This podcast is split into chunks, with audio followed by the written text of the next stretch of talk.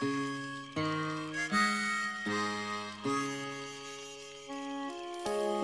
to the sounds of the warm, crackling campfire. And imagine twinkling stars overhead. How about lots of friends and family gathered around? Mm-hmm. What a great time to sing together. I know lots of fun songs. How about some rounds and spirituals? And quiet songs, too. Wherever you are, around the campfire or at home. Or in the car, sing along with us. As we sing sing along.